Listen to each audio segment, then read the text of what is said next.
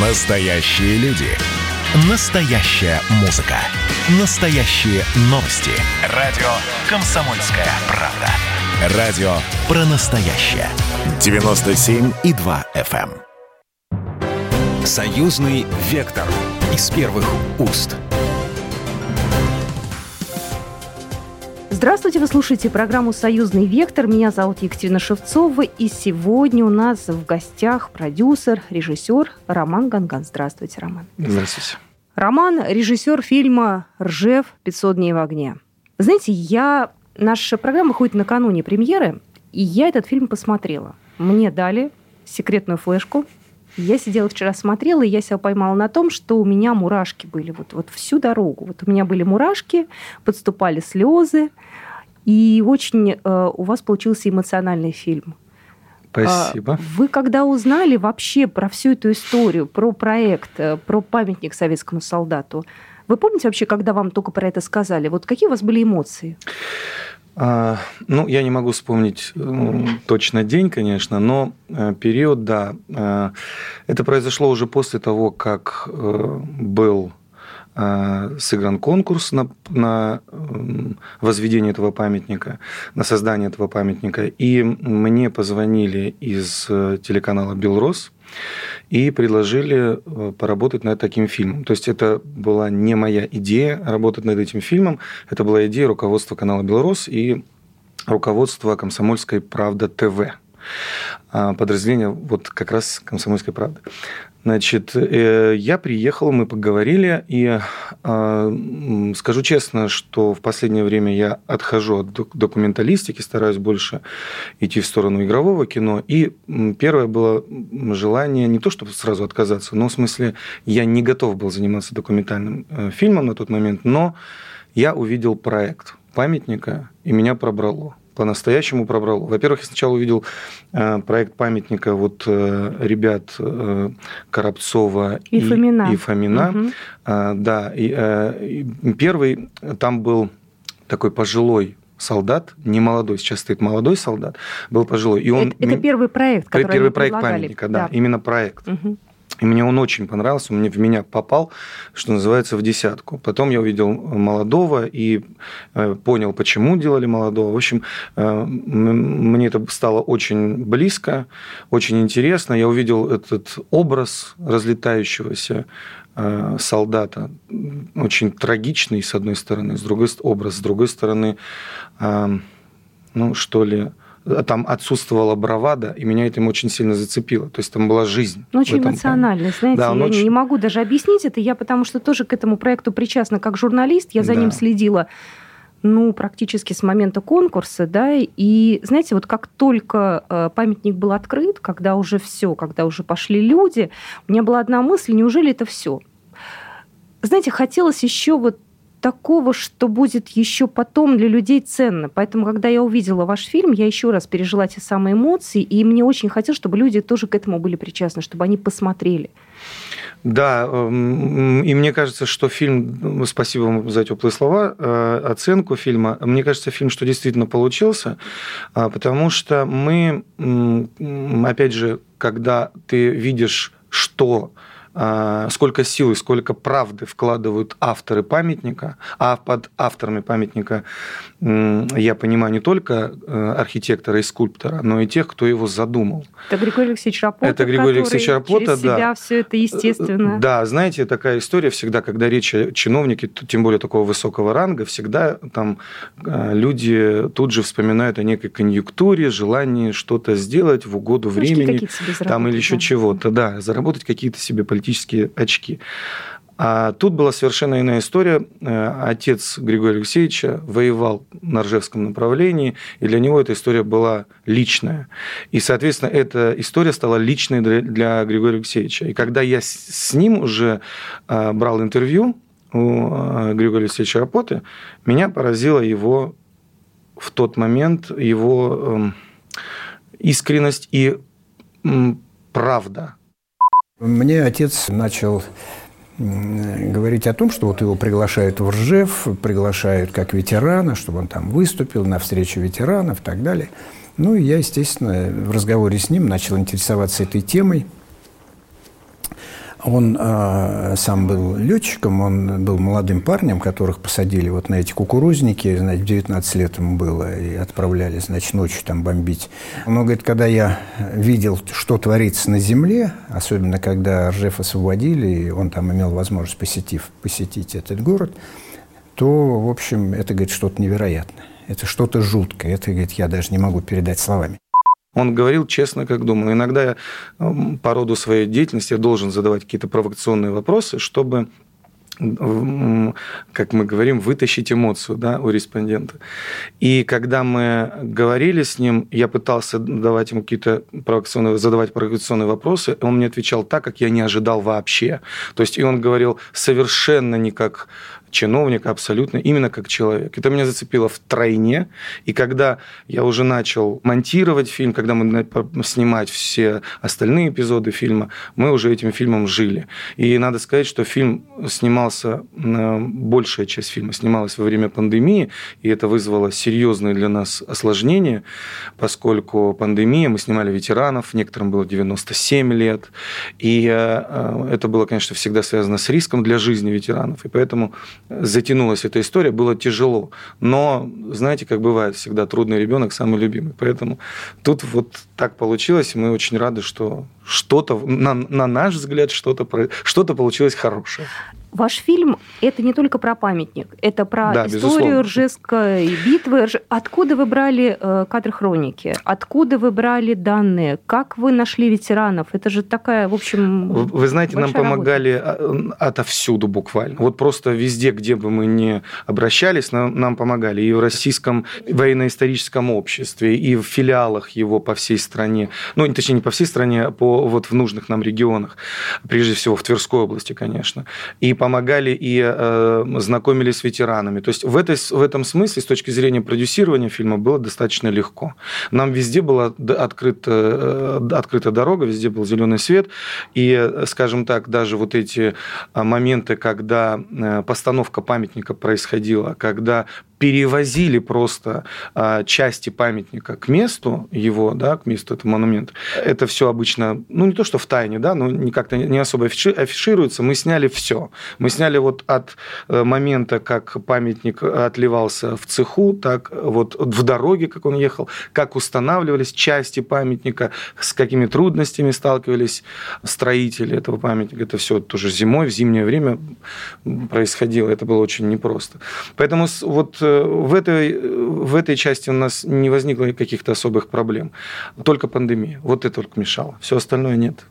Я помню тот момент, когда ветеран ехал к месту, где он... Э, да. Вот это вот настолько, мне кажется, вот сильная совершенно эмоция.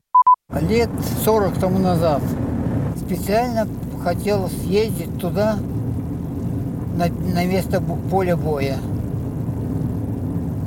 Не знаю, душа потребовала как-то поехать.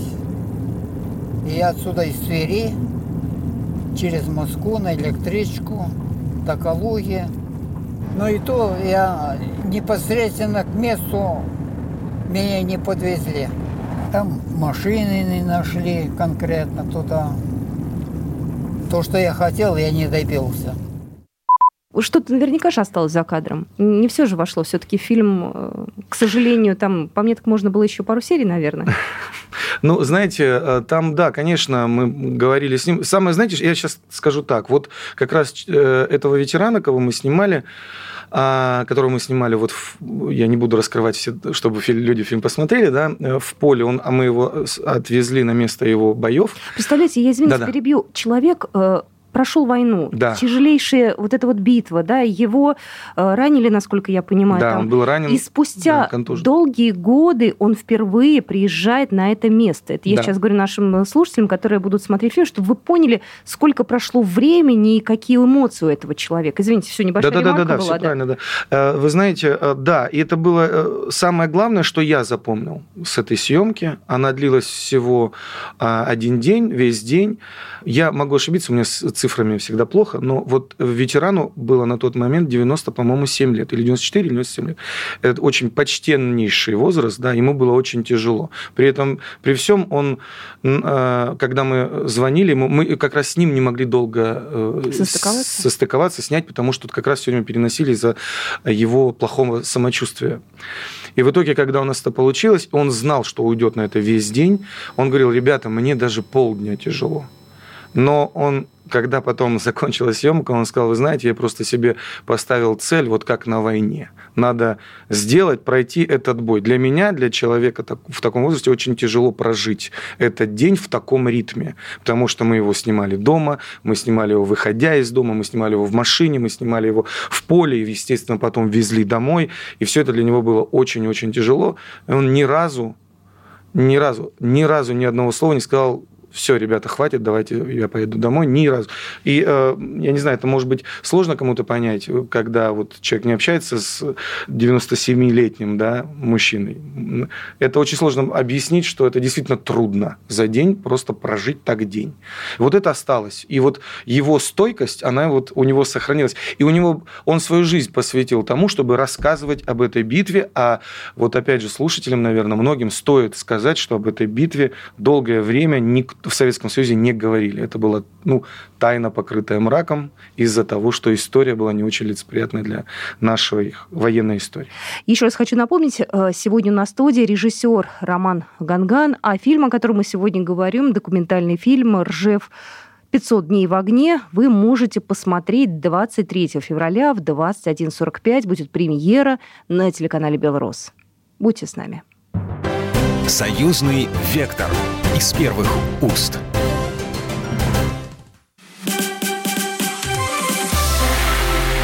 Это было начало. Это действительно история, которая будоражит. Так вся страна обалдела. И Россия родина слонов, она от океана до океана, да. И мы, мы всегда правы, мы никогда не сдаемся. И самое главное, что же будет дальше? Комсомольская правда. Это радио. Союзный вектор из первых уст. Еще раз я всех приветствую. Вы слушаете программу «Союзный вектор». Меня зовут Екатерина Шевцова. Сегодня у нас в студии режиссер Роман Ганган. И мы обсуждаем документальный фильм. Называется он «Ржев. 500 дней в огне». Напомню, премьера состоится 23 февраля в 21.45 на телеканале «Белрос». И прямо сейчас небольшой фрагмент, аудиофрагмент из этого фильма. Неуспешные операции, которые развивались вокруг Ржева, они, можно сказать, вычеркивались из истории, иногда глухо поминались как незавершенная операция, хотя переводя на русский язык, это называется неудачная операция. Не достигли целей, не завершены, а значит неудачные. Общие потери – это погибшие, раненые, пропавшие без вести, попавшие в плен, э, более миллиона трехсот тысяч человек. Это только в четырех наступательных операциях. Но э, надо помнить, что наступательные действия были не всегда. Остальные позиционные бои, оборонительные бои, они потери не подсчитаны. То есть это цифры будут еще больше. Роман, ну у меня к вам теперь вопрос. После съемок этого фильма, после работы над фильмом, вы для себя много нового узнали э, про саму Ржевскую битву? Да, я для себя узнал все. Я об этой истории не знал ничего до того момента, как меня позвали делать этот фильм. Я узнал очень много. Я узнал, э, сколько... Ну, во-первых, если... Давайте так. Это э, сейчас под Ржевской битвой подразумевают цепь операций а, на Ржевском, Ржевско-Вяземском направлении. Это довольно обширная территория, и эта битва по современной историографии, она длилась больше года. Там почти, если мне изменяет память, ну вот 500 дней, сколько посчитать, приблизительно она столько и длилась. Во-первых, это самая многострадальная битва за всю историю можно сказать, человечества на данный момент. Я узнал, что в каких условиях э, происходила эта битва. Я узнал, что в этой битве было много ошибок командования, из-за чего, собственно, эту историю скрывали. Долгое время. Но, если честно, я не сторонник того, чтобы там вешать какие-то ярлыки на, этих, э, на наших э, командиров, тем более эти командиры были очень сильные, действительно настоящие полководцы, и Жуков, и Конев, и Пуркаев, это были сильные полководцы, но у них действительно были ошибки. Но это было скажем так, ну, еще уже не начало прям войны, да, но это начальная стадия войны, первая еще часть ее, где э, наши войска столкнулись сразу с несколькими проблемами, об этом говорится в фильме, я все раскрывать не буду, но там действительно столкнулись с объективными проблемами. Роман, скажите, пожалуйста, а вы показывали этот фильм историкам? Вы знаете, не показывал. Почему объясню? Потому что, во-первых, мы а, взяли, брали интервью как раз-таки у экспертов по этому вопросу. Это э, и эксперты и на месте в Тверской области, которые занимались этим вопросом долго, и в Москве московские эксперты. И э, ну, мы точно не исказили их слова, они, и в фильме, фильм, фильм хоть, хоть и есть дикторский текст, но ну, его очень мало. С ними, да? Там очень много интервью, где говорится, то есть фильм построен больше на, мы старались строить на интервью, а, на словах э, экспертов и на рассказах людей, проживших это, переживших. Мы хотели сделать фильм живым, чтобы, хотя, честно говоря, делать фильм живым а, на а, материале такого давнего периода, да, на материале Великой Отечественной, на хронике, это очень тяжело и почти невозможно, потому что живой фильм получается, когда есть жизнь, когда ты снимаешь жизнь. И там пару моментов нам как раз-таки нам за счет того, что опять же строился этот фильм, мы сняли Андрея Коробцова и Фомина Костю, э, выдающиеся ребята, просто выдающиеся. Я, ну, правда, я восхищен их работой, ну, правда. Ну, это настолько талантливо, что, ну, просто аплодирую, подняв руки вверх. Я вам скажу вот одну вещь. Я, э, работая над фильмом, сделав, закончив уже фильм, я не был на месте э, мемориала. Вы не были на открытии? Вот на тот... Нет, я не был на открытии, я отправлял э, съемочную группу, то есть, ну, там это не нужно было, там нужно было только кинонаблюдение, мы отправляли три оператора, которые работали, снимали все это дело. Вот этого в тот момент моего присутствия там не требовалось. И так получилось, что я не попал на, не на открытие, в общем, я и фильм, собственно, сделал, когда, а памятник я так и не увидел вживую. Я понял, что это пробел, это нельзя, так неправильно. Я собрался, э, значит, значит, э, взял с собой родителей своих, а, и мы сели, приехали туда на памятник, хотя э, захотел увидеть его вживую. А это какое время года было? Это было, было, сейчас скажу, вам. Это был, по-моему, ноябрь месяц. Просто памятник, он же настолько разный, зимой, да, летом, да. осенью. И летом он, конечно, еще красивее, на мой взгляд. Но мы поехали зимой, было холодно, но было э, чистое небо, и от этого было хорошо. Видно, памятник было лучше, чем когда небо серое. Но это не важно даже, серое или белое, это не важно. И, и меня поразило то, что было холодно, жутко. Ноябрь, холодно, ветер сильный. Минус, по-моему, 16 было, а народа было просто уйма. И э, чтобы сфотографироваться с памятником так на, на, на фоне памятника, чтобы только ты был в кадре и памятник, да, было невозможно, все равно куча людей. Вот, это меня впечатлило. Знаете, но ведь люди же не поедут, если их туда, условно говоря, загонять. Это совершенно Конечно, искренний порыв. Да, я просто, да. я, знаете, я изучаю, ну, так смотрю, что пишут люди на сайтах на разных, да, про памятник, как выкладывают фотографии, у всех абсолютное такое, знаете, сопричастность и ну, искреннее это, восхищение. Это, это знаете, вот же. Это вот все, то есть это, это же не обмануть. То есть, э, как говорится, до сердцу не прикажешь. Любовь, она есть любовь. И у этого памятника точно такая же история. Ну, точнее, тут принимающая сторона, конечно, ничего такого не говорила. Я к слову о том, что вы спросили, что коллеги, а, какие-то мэтры наши, может быть, не, не, не сказали теплых слов ребятам. Я, честно говоря, сомневаюсь. Я думаю, что все-таки это было. Может быть, просто не все это сделали. Но то, что народная любовь, людская любовь, ну, потому что памятник честный и действительно настоящий. А, вы готовы к, возможно, какой-то критике со стороны других историков? Ну, наверняка да, же есть проблем. люди, которые будут говорить, ну, знаете, вот здесь вот немножко не так. То есть вы, ну, как бы к этому как относитесь? Я легко к этому отношусь, потому что, знаете, я не помню, кто это сказал, по-моему, Герцен. Э, э, история России вариативна. Это такая э, умная, интересная фраза. Да, об этом можно спорить как угодно, что угодно. И не то чтобы правда посередине, нет. А, но есть разные точки зрения на, на события, которые тогда происходили, и они останутся, навсегда останутся эти, эти точки зрения. Но даже я больше того скажу, что один из экспертов, который давал нам интервью, и есть в этом фильме, очень хорошо так представлен, а, он э, против э, формулировки «Ржевская битва». Он говорит, все-таки это некорректно так говорить. Я считаю, что нужно разделять Ржевско-Вятское направление, угу. Ржевско-Калужское, там, ну, не помню, там не буду сейчас врать, как там правильно, да. Вот. Эм, это просто было, как сказать, э, советская историография, российская историография. В советской историографии не принято. В российской принято, потому сейчас принимают именно такую формулировку, потому что все-таки объединяют это, э, эту битву, э, эти, эти операции в одну битву, потому что это было одно направление, связанное с атакой на Москву, и вообще это как бы у этой истории была одна объединяющая, как бы это выразиться, одна объединяющая история, то есть одна объединяющая цель. И э, Ржевско-Вяземский выступ – это все, все вот эти битвы вокруг этой, этого выступа, все они об одном, поэтому объединяют. И если это будет кто-то это оспаривать, ну, ради бога, это у человека у каждого есть свое мнение. В самом главном мы там не солгали ни в чем. Вот если в самых главных вещах будут нас пытаться поймать на каком-то вранье или пытаться говорить там, что там вот тут вы там э, чуть-чуть исказили факты, ну, вот тут я буду биться до потери крови, что называется. Я, знаете, искренне надеюсь тут... на то, что биться не придется. Да, потому что мы что... тут точно подходили ответственно, как мне кажется. Надеюсь, это так. Мне бы хотелось, чтобы наши слушатели тоже сложили свои впечатления. Еще раз напомню, фильм «Ржев. 500 дней в огне». Премьера состоится на телеканале «Белрос» 23 февраля в 21.45. Роман, ну у меня следующий вопрос. Те, кто пропустит, возможно, то есть можно где-то потом еще фильм этот увидеть? Может быть, фестивали, конкурсы? Да, рассчитываем, надеемся, что у этого фильма будет фестивальная история. Есть у канала «Белрос», у руководства канала «Белрос» планы по его продвижению дальше и премьере в одном из кинозалов Москвы.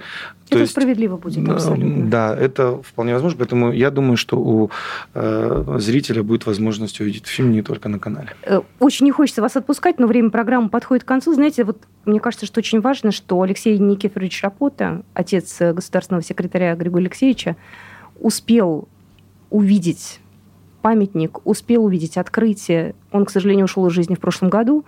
Но очень важно, что он оставил свой след в истории и в фильме, и... и очень важно, что мы его успели снять, да. потому что да, а человек ушел, но он успел многое, и самое главное, что э, вот от него, из, по большому счету, именно от него исходила инициатива по созданию такого памятника. Для меня Ржев – это маленькая родина, можно сказать.